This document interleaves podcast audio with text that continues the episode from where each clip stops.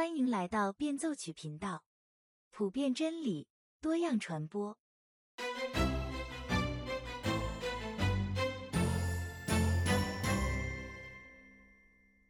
大家好，今天我们继续来分享《返璞归真》第一章的第四部分，名字叫做“这个律背后的东西”。前面几个部分我们已经论述了人受制于人性法，人性法和自然规律不一样。自然规律是描述性的，它描述了自然界中的事物是按照某种方式来行动的，而人性法只是规范性的，它告诉我们人应该去做什么，不应该去做什么，而且这个人性法也不是我们自己发明出来的。那么，在今天这一部分，路易斯就开始展开我们的这些认识会怎么样影响到我们的宇宙观呢？换句话说，就是。宇宙是什么？它是怎么来的？对这个问题，一般有三种观点：一种是无神论，也就是唯物主义的观点；一种是有神论，也就是宗教的观点；第三种是创化论，创造进化论，或者叫做生命力哲学。无神论者认为，物质和空间是偶然存在的，而且一直就存在。没有人知道原因，人不过就是碰巧产生出来的生物而已。我们来可以做一个数学题：从单细胞进化到蛋白质，这个概率有多少呢？它只有零点一的一百六十四次方，也就是说，在小数点后面有一百六十四个零。那么，从单一细胞再进化到生命，这个概率又有多少呢？这个概率是零点一的三亿四千万次方，也就是在小数点后有三亿四千万个零，是不是有点让人无法想象？我们来更形象的说明一下吧。比如说，你现在手里拿着一粒小小的沙子，然后你要把这粒沙子放到杯子里去，这个杯子需要一百万粒沙子才能填满。接着，你又用一百万个杯子填满一个游泳池。然后还需要一百万个游泳池才能填满美国最大的高山湖泊太浩湖。接着，你还需要大概十亿个太浩湖的沙子才能把整个地球都填满。你知道从这个沙子地球中找出最开始的那一粒沙子的概率是多少吗？它是十分之一的三十次方，也就是在小数点后只有三十个零。这还没完呢，我们接着来。我们用一亿个地球填满一个太阳，一万亿个太阳才能够填满我们的太阳系，十万亿个太阳系才能填满一个立方光年，一百万亿立方光年才能够填满整个银河系，最后一百亿个银河系才能填满我们迄今为止能够观察到的宇宙。OK。那么现在，从整个宇宙中随机找出我们最开始那一粒沙子的概率有多少？你知道吗？它也不过就是十分之一的九十六次方，也就是在小数点后有九十六个零。但是即便如此，这个概率比我们前面讲到的从单细胞进化到蛋白质的概率是十分之一的一百六十四次方还大很多很多。而从单细胞进化到生命的概率是十分之一的三点一次方，人是随机进化来的可能性有多高？有的人就会说了：假如有无数个平行宇宙呢？如果有无数个平行宇宙的话，那么不管你的概率有多小，它早晚都会发生的。那么我就要反问一句了：请问这种平行宇宙的证据你有吗？如果你没有证据就相信。那么，你这样的相信与基督徒相信有神有什么区别呢？这不都没有所谓的科学证据吗？换句话说，做个无神论者需要比有神论者有更多更多的信心。我不得不说，虽然我已经接触过许多这种通过计算概率的方式来证明生命不是偶然发生的现象，但每次看过这类视频，我都会有一种由衷的震撼。真的。认真对待证据的人是无法绕过概率这个问题的。那么，我也会在节目下方列出许多这方面的呼叫资源，它有中文的，有英文的，有视频的，有文字的。在西方的学术界，已经有许多基督教科学家著书论述，在人的背后，在宇宙的背后，是有一个无形的智慧的力量来创造这一切的。没有任何东西是偶然发生的。世人似乎认为基督徒是不讲科学的，那么我们就有义务、有责任向我们的邻居来展示，基督徒的信仰不是建立在盲目的相信之上，而这样的交流每时每刻都会发生。我们要以温和恭敬的态度，随时准备答复。当然，这不是就说这些证据证明了基督教的神的真实性。我们现在只是在排除无神论的可能性。至于要证明这个创造万物的智慧的力量是基督教的神，我们还要跟着路易斯的带领继续读下去。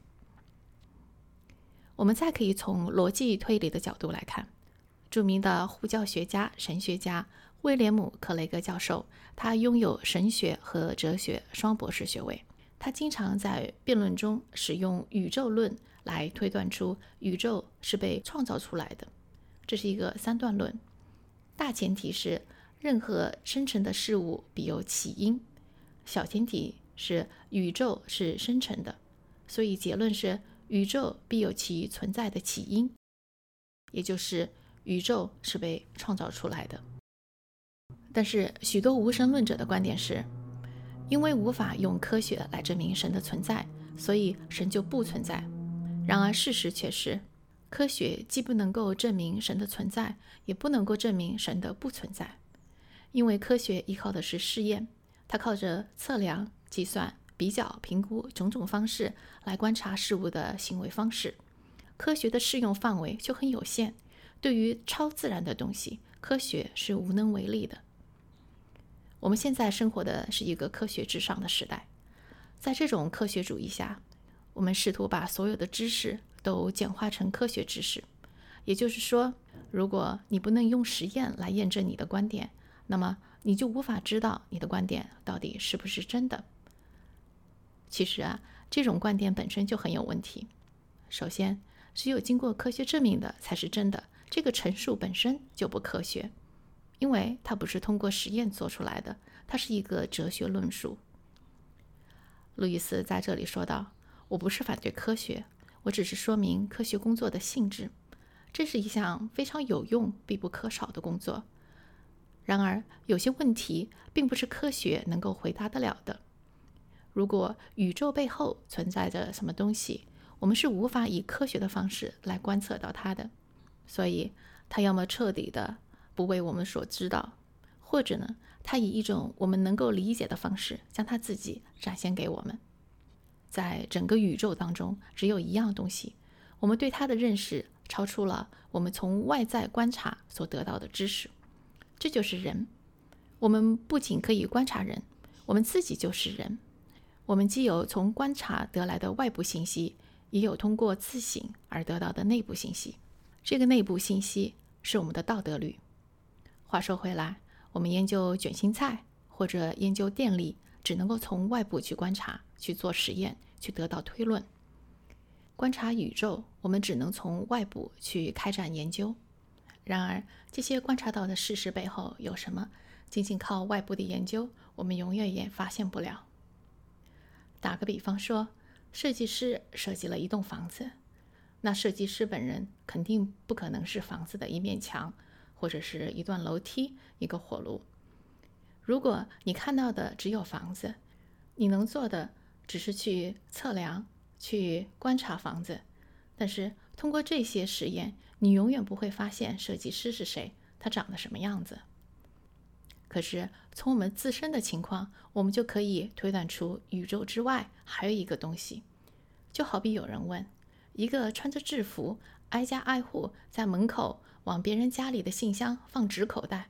我凭什么认为这里面就是信呢？我会说，因为这个穿制服的人，每次他给我放类似的纸口袋的时候，我发现里面装的都是信呀。我虽然没有拆开过别人收到的纸口袋，但是我拆开自己的东西，发现这里面是信，所以呢，我也有理由推论他们收到的也是类似的东西。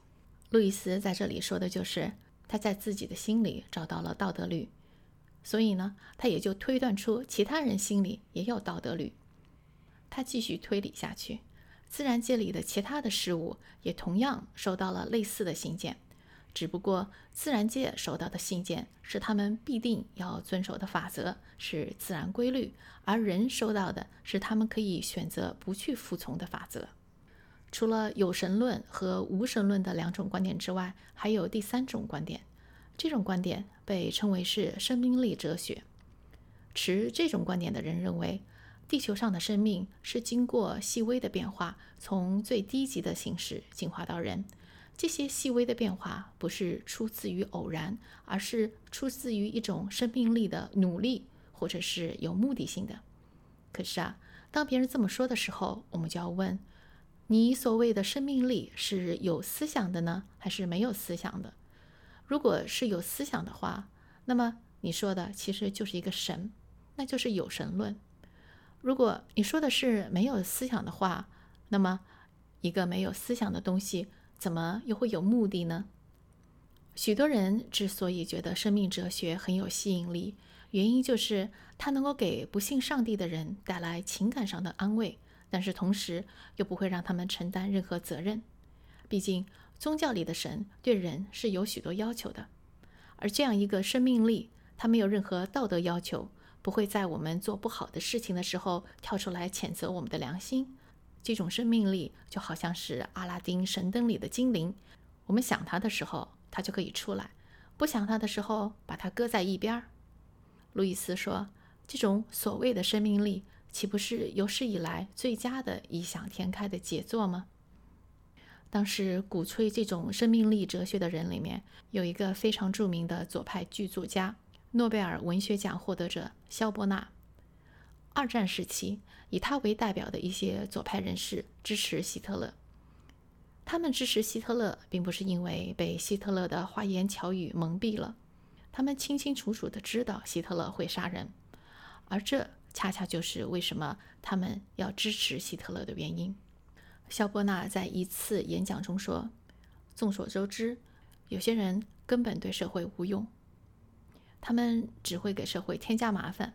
我们要问这位先生或者这位女士，能不能请你告诉我，你凭什么认为自己能够活着？如果你没有为社会做出任何贡献的话，如果你给社会带来的仅仅是负效应，那么我们就不能够动用社会资源来供养你。”你的生命对大家没有任何好处，对你自己也没有什么用，你不值得活着。